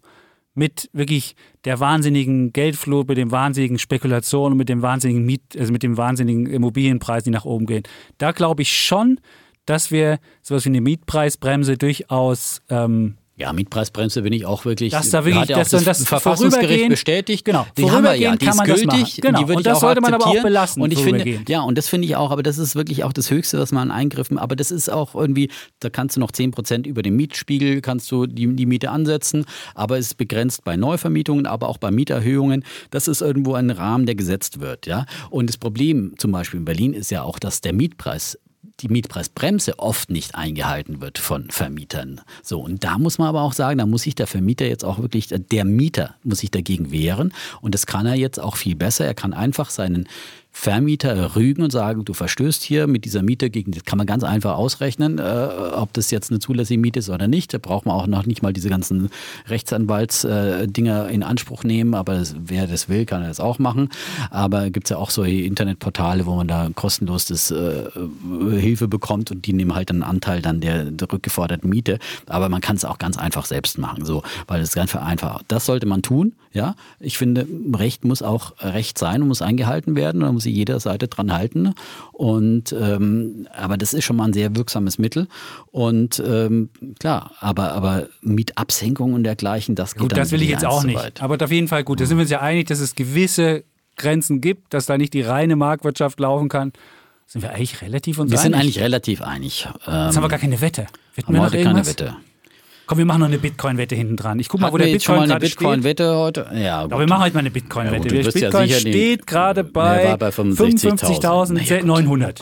So, was der sagen war bei 65.000 vor letzte Woche, ja, und äh, die, der wird am Jahresende, der wird im Jahresende auf Allzeit hochstehen. Ja, ein bisschen was Ehrgeizigeres für einen Bitcoin musst du schon bringen. Ja. Gut, sagen wir 70.000. 70.000 am Jahresende, okay, das wäre von heute. Am Jahresende 70.000. Das wären 15.000 okay. mehr, das sind, das sind 30 Prozent. Ist angenommen, ja, okay. Gut, da haben wir noch eine Wette hinten dran. So, jetzt müssen wir unsere, unsere äh, Unsere Hoodies so, noch, die Hoodie-Nummer jetzt hier, ja, das geht das nicht so schnell, geht hier so, nichts. Ja. äh, auch wenn wir das Wohnungsthema auch wahrscheinlich noch nicht befriedigend für alle äh, diskutieren konnten. Ja. Wir, ja, es ist einfach, wir haben einfach hier auch limitierte Zeit. Ähm, ja. So, aber wir bleiben auch an diesem Thema dran. Das stimmt. Und Philipp vom Zürich, das will ich noch kurz sagen, was der gesagt hat, wie wir es hätten machen müssen. Wir hätten so die Akti, so einen Word-Counter machen sollen. Wir hätten fragen sollen, was sind die am meist benutzten Phrasen, weil das kannst du nicht so einfach nachhören. Danach hätten wir rausfinden können, ob Menschen das gehört haben. Also Wasser in den Wein kippen oder, oder Sozialismus oder so. Wir hatten Bingo. dieses Bullshit. Wir hatten ja Bullshit mal das Bullshit-Bingo, genau. das uns ja Hörer geschickt So hätten wir es machen können. Wer die meisten, wer, die meisten, wer die, die meisten Phrasen bringt, wer die meisten Phrasen. Oder Lieblingsfußballverein, aber das haben wir zu Nein, oft schon gesagt. Das wäre ja, zu einfach. Ja, das wäre zu einfach. Ja, wer die meisten Phrasen bringt, die definitiv hier angesprochen wurden. Das ist doch eine Meinst gute du, Idee. Wollen wir jetzt nochmal ja. ändern? Ja, wir haben es ja noch nicht kommuniziert, die Idee. Ja? gut, also Philipp von Zürichsee, ja, das gute Idee. eine gute Idee. Ja. Komm, das machen wir. Also, ja. ja der, also der, wir haben drei Hoodies zu verlosen. Genau. Und derjenige, der, es müssen anerkannte Defner und Chapitz Phrasen sein. So, wir, wir, beide sind in der Jury, wir wissen ja, was wir so verwenden, was nicht. So ist es. Genau. Das ist eine gute Idee. Und das, das müssen wir dann schreiben an wirtschaftspodcast.de ja, unter Hoodie. Stichwort ja. Hoodie. Nicht irgendwas anderes genau. dazu oder ich will oder ja. ich will nicht Stichwort oder keine Ahnung. ja. Genau. Insgesamt drei Stück haben wir zu vergeben. Ja, genau. Und, äh, und irgendwann gibt es dann auch die Idee, wo man die erwerben kann. Aber die ist noch nicht geboren, die müssen wir auch arbeiten. noch ein bisschen warten. so genau. ist es. Okay. Dann haben wir doch eine super ja, Idee, eine oder? super Idee war das, ja. Und da also hat noch jemand geschrieben, eure Ferienorte, welche ihr besucht habt. Das könnte man natürlich auch. Das war auch mal eine Idee. Oh aber Gott, da müssen wir nur bei Instagram gucken. Dann sieht man dann den Defner da, wie er da irgendwie am also, Berg steht. Wir erinnern das, uns. Vor meiner, die großen Reisen habe ich ja vor der Instagram-Zeit gemacht. Da habe ja, ich, ich habe ja auch als ein Bruchteil davon erzählt. Stimmt. Ich habe nämlich die Welt wahrlich umrundet, ja. Das war mit Und das ist auch gut für Investoren, finde ich. Man kriegt einfach. Myanmar warst du auch schon. Ja. Und man kriegt da wirklich man wird einfach wirklich auch demütig, wenn man das Leid in anderen Ländern sieht und dann sieht man, wie gut es uns allen geht, ja. Also das mhm. muss man sagen, in diesem Land, egal ob man ein bisschen mehr oder ein bisschen weniger verdient, ja. Das ist, wir können alle wirklich nicht, nicht meckern und nicht jammern und immer wieder dankbar sein, finde ich. Das ist auch so ein schönes Schlusswort. Das ist mhm. fast so wie beim Marc-Friedrich-Buch die größte Chance aller Zeiten. Der, der Defner weiß es auch, super. Muss zum Schluss immer ein bisschen Pathos noch verstreuen. Naja, so, jetzt ist ehrlich, genug ja. des Pathos. Jetzt kommt nicht der Chef hier von Axel Springer, oh der will hier seinen Podcast aufnehmen und auch der Kollege Seifert, der ja dem Chef dient. Der wird dann auch hier der sein. Der Diener des Chefs. Ja, der Diener des Chefs. Die werden jetzt hier beide gleich aufschlagen. Hier, ja. Und werden hier diese schöne Galerie sehen mit unseren, unseren Podcasts, die alle gemacht werden bei Welt und die entstehen und äh, ja. ja. wenn er nicht die wunderbare so, Triple E-Folge vom Wochenende mit, dem Schnitt gehört hat, der muss es unbedingt hören. Natürlich alles auf Aktien sowieso. Und, und überhaupt, und überhaupt. Ja. Damit hätten wir die Welt umrundet, auch die Welt von Welt und äh, sagen wie immer Tschüss und Ciao. Bleib Bulle und Bär und Chapitz.